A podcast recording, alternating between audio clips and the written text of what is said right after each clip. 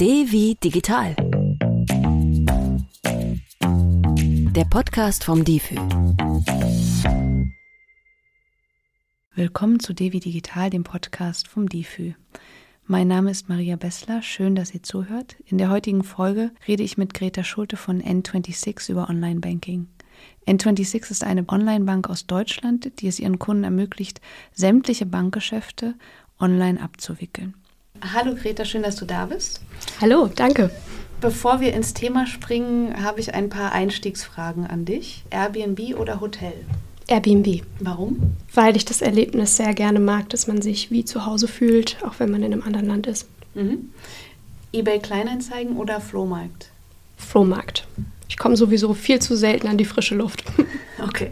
Das heißt, Flohmarkt ist bei dir am Sonntag gesetzte Aktivität? Genau. Ja. Gibt es in Berlin ja auch eine große Auswahl. Ne? Online-Shopping oder Shopping Center? Online-Shopping. Warum? Weil es für mich einfach wahnsinnig praktisch ist, genau das bestellen zu können, was ich haben möchte. Und wenn ich im Shopping Center bin, dann ist es leider doch manchmal so, dass eben bestimmte Sachen nicht vorrätig sind. Und dementsprechend ist Online-Shopping für mich einfach wahnsinnig praktisch. Und man kann es von zu Hause aus machen. Genau. Ja. Online-Shopping ist schon fast bei unserem Thema heute. Was brauche ich dann zum Online-Banking? Also ganz grundsätzlich braucht man natürlich ein Bankkonto, um auch Online-Banking machen zu können. Wie man ein Bankkonto eröffnet, das kommt natürlich ganz darauf an, bei welcher Bank man ein Bankkonto eröffnen möchte. Bei N26 ähm, kann man das zum Beispiel über ein geeignetes Smartphone machen und dann noch mit dem Personalausweis direkt von zu Hause vom Sofa aus. Und für das Online-Banking selber benötigt man dann ein digitales Endgerät.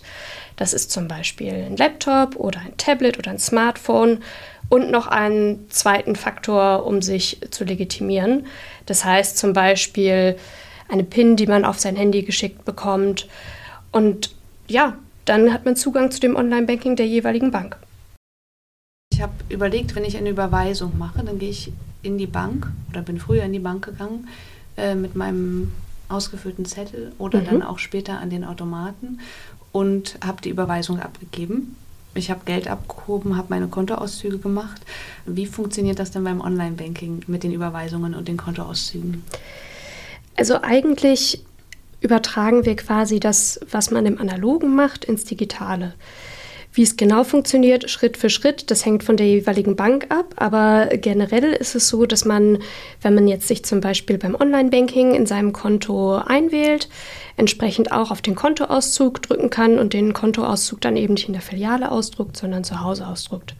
Ansonsten, wenn man eine Überweisung macht, dann gibt man zum Beispiel das, was man sonst auf dem Überweisungsträger angegeben hat, einfach online an. Mhm.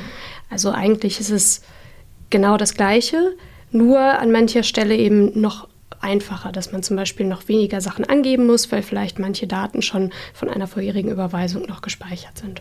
Mhm. Ich spare auch viel Zeit, oder? Weil ich das alles von zu Hause aus machen kann. Genau. Ja. Das ist also, glaube ich, ein Vorteil, ne? dass man viel Zeit, oder was heißt viel, dass man Zeit spart und sich nicht vom Sofa bewegen muss. Das wäre ein Anreiz für mich, Online-Banking zu machen. Welche Vorteile gibt es denn noch? Welche siehst du da? Ich glaube, ich würde es tatsächlich so ein bisschen weiterfassen und sagen, nicht nur Online-Banking, sondern vielleicht auch eher digitale Geschäftsmodelle, jetzt in Abgrenzung zu eher traditionellen Banken oder eher traditionellem Finanzgeschäft. Es ist ja so, dass Finanzen und Geld und wie man damit umgeht, glaube ich, ein ganz, ganz großer Teil unseres Lebens ist. Mhm. Es ähm, hat schon immer irgendwie eine Transaktion in irgendeiner Art und Weise stattgefunden.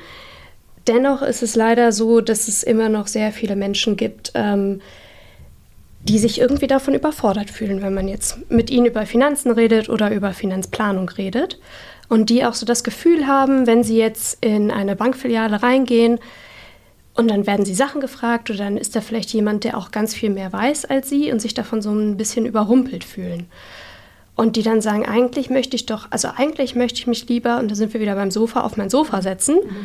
und möchte mir das ganz in Ruhe angucken, ohne mich irgendwie ja, gezwungen zu fühlen oder so unter Druck zu fühlen, dass ich jetzt eine Entscheidung treffen muss. Und ich glaube, für diese Leute ist, ähm, sind digitale Geschäftsmodelle wirklich von Vorteil. Die sind zum einen überall verfügbar mhm. Und zum anderen ist es auch so, dass besonders die neueren digitalen Geschäftsmodelle ja auch darauf aufbauen, wirklich die Nutzerinnen und Nutzer mit an die Hand zu nehmen und ganz intuitiv zu erklären, was zu machen ist. Zum Beispiel haben wir bei N26 es so gemacht, dass man, wenn man jetzt sparen möchte auf ein bestimmtes Sparziel hin, dann kann man das bei uns in der App anlegen. Das gibt es zwar schon länger, das hat sich schon immer Unterkonto genannt, aber entsprechend die Leute dazu anzuregen, sich mehr um ihre finanzielle Planung zu kümmern. Und ich glaube, das ist ein ganz, ganz großer Vorteil, den es gibt, dass man eben wirklich ja, einfach das ein bisschen in den Alltag der Leute bringt und auch so diese Hemmschwelle einfach, ja, ich sag mal, abräumt. Mhm. Und dadurch, dass man den Leuten Informationen vielleicht auch mitgibt fürs heimische Sofa, dass jeder es in seinem eigenen Tempo machen kann, genau. baut man diese Hemmschwellen auch ab. Ne? Genau. Also, das sind Vorteile. Was sind denn Nachteile oder was können Gefahren sein beim Online-Banking? Online-Banking und Gefahren ist so, so eine Sache, die ich weniger auf das Banking und mehr auf das Online beziehen würde. Und mhm. das sind eigentlich Gefahren, die immer da sind, wenn ich mich online bewege im, im Internet. Zum Beispiel geht es darum, wo gebe ich meine Daten ein und wie gebe ich meine Daten weiter? Wie finde ich ein sicheres Passwort? Wie gucke ich, dass ich an, an einer vertrauenswürdigen Stelle einfach meine, meine Bankkontodetails eingebe? Und da ist es tatsächlich so, dass viele Leute sich da noch sehr, sehr unsicher fühlen. Und weswegen wir ja auch bei Deutschland sicher im Netz mit dabei sind, weil wir glauben, dass es wahnsinnig wichtig ist, da einfach noch ein bisschen mehr Hilfestellung zu geben, dass man zum Beispiel nicht auf sowas wie Phishing-E-Mails oder Phishing-Anrufe reinfällt, sondern sich da auch wirklich selbstbewusst bewegen kann. Mhm. Kannst du vielleicht noch mal kurz erklären, was Phishing-E-Mails sind? Phishing-E-Mails sind zum Beispiel E-Mails, die ich bekomme, wo zum Beispiel meine Bank, bei der ich eigentlich weiß, bei der ich bin, mir eine E-Mail schickt und äh, mich darum bittet, über einen bestimmten Link meine Bankdaten, also meine Kontonummer, meine persönliche PIN etc. einzugeben und dann ähm, entweder diese Daten behält oder mich sogar noch darum bittet, eine Transaktion vorzunehmen. Allerdings, wenn ich dann auf den Absender der E-Mail schaue, sehe ich A, dass das meistens eine E-Mail-Adresse ist, die noch nie mit mir vorher in Kontakt getreten ist. Und B, würden Banken mich nie dazu auffordern, meine Daten irgendwo einzutragen per E-Mail. Dann stecken meistens Betrüger dahinter, die meine Daten verwenden und dann entweder A, Transaktionen tätigen können oder B, habe ich ja im schlimmsten Fall die Transaktion selber getätigt und habe so zum Beispiel Geld überwiesen, was dann leider verschwunden ist und worauf ich nicht mehr zugreifen kann.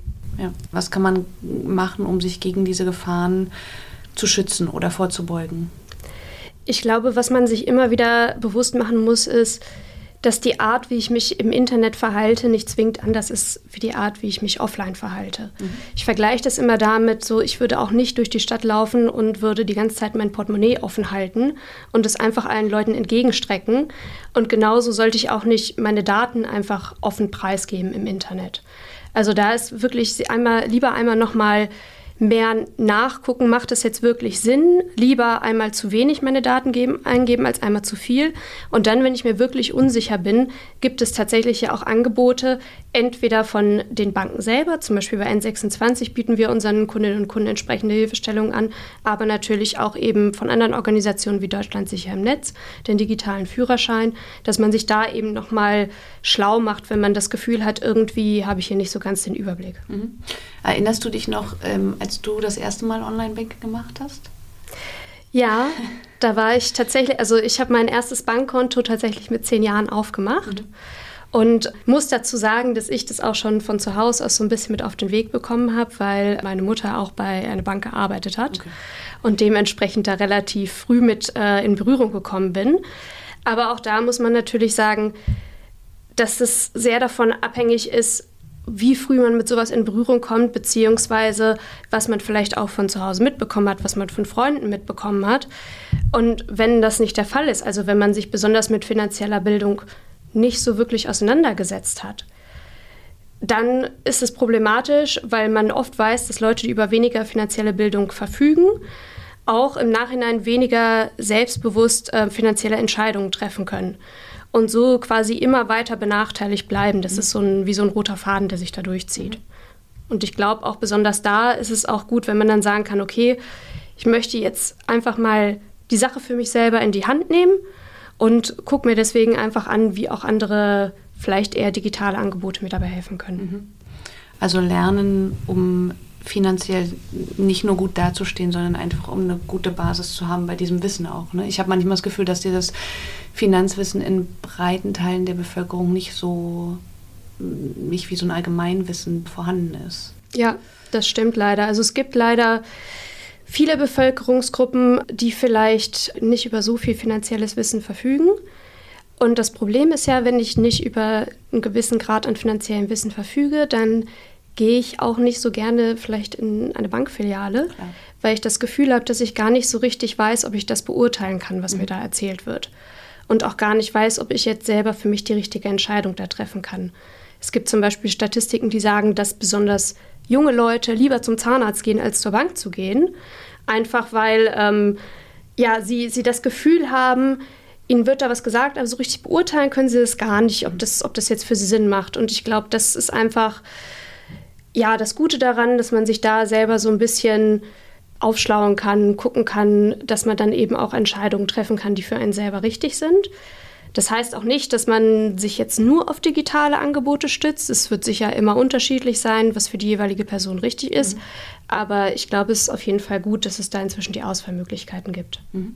Der Titel der heutigen Folge ist der Online-Banking. Aber ich habe noch die Frage, was ist eigentlich der Unterschied zwischen mobilen Bezahlen und Online-Banking? Mobiles Bezahlen ist Bezahlen, ähm, was ich mit meinem Handy oder auch Mobile auf Englisch machen kann. Mhm. Das ist zum Beispiel, wenn ich ähm, im Supermarkt an der Kasse stehe und normalerweise mit meiner Karte bezahlt hätte und jetzt dann mein Handy an das Lesegerät dranhalte und so dann damit mobil bezahle. Mhm. Online-Banking ist wiederum Überweisungen, ist Kontostände einsehen, ist Daueraufträge in Auftrag geben. Also das, was ich eigentlich früher in der Filiale gemacht habe. Okay. Also das eine in der Bank, das andere im Supermarkt. Ganz genau. vereinfacht gesagt. Wir sind nun fast am Ende dieser Folge angelangt und bevor ich mich verabschiede oder bevor wir uns verabschieden, möchte ich dich noch nach deiner App oder Website des Monats fragen. Da muss ich natürlich sagen, die Website, auf der man unseren Ratgeber runterladen kann, den wir zusammen mit Deutschland sicher im Netz im letzten Oktober rausgebracht haben. Mhm. Der heißt äh, Online-Banking sicher bezahlen. Und der ist auch nochmal für alle Leute, die jetzt vielleicht sagen, ich möchte mir das nochmal in Ruhe durchlesen. Ich möchte auch einfach nochmal, dass mir ein paar Begriffe erklärt werden. Den kann man sich runterladen über die Seite von Deutschland sicher im Netz. Weitere Informationen zu N26 findet ihr in der Beschreibung dieser Podcast-Folge. Dort haben wir euch auch noch andere wichtige Infos aus der Folge verlinkt. Wenn ihr auf dem Laufenden bleiben wollt, dann schaut gerne bei defi.de vorbei. In den DeFi News findet ihr Neuigkeiten aus dem digitalen Alltag und im Lernangebot des Digitalführerscheins könnt ihr vieles zum sicheren Surfen im Internet lernen. Ich bin Maria Bessler, danke, dass ihr zugehört habt, abonniert uns gern und bis zum nächsten Mal.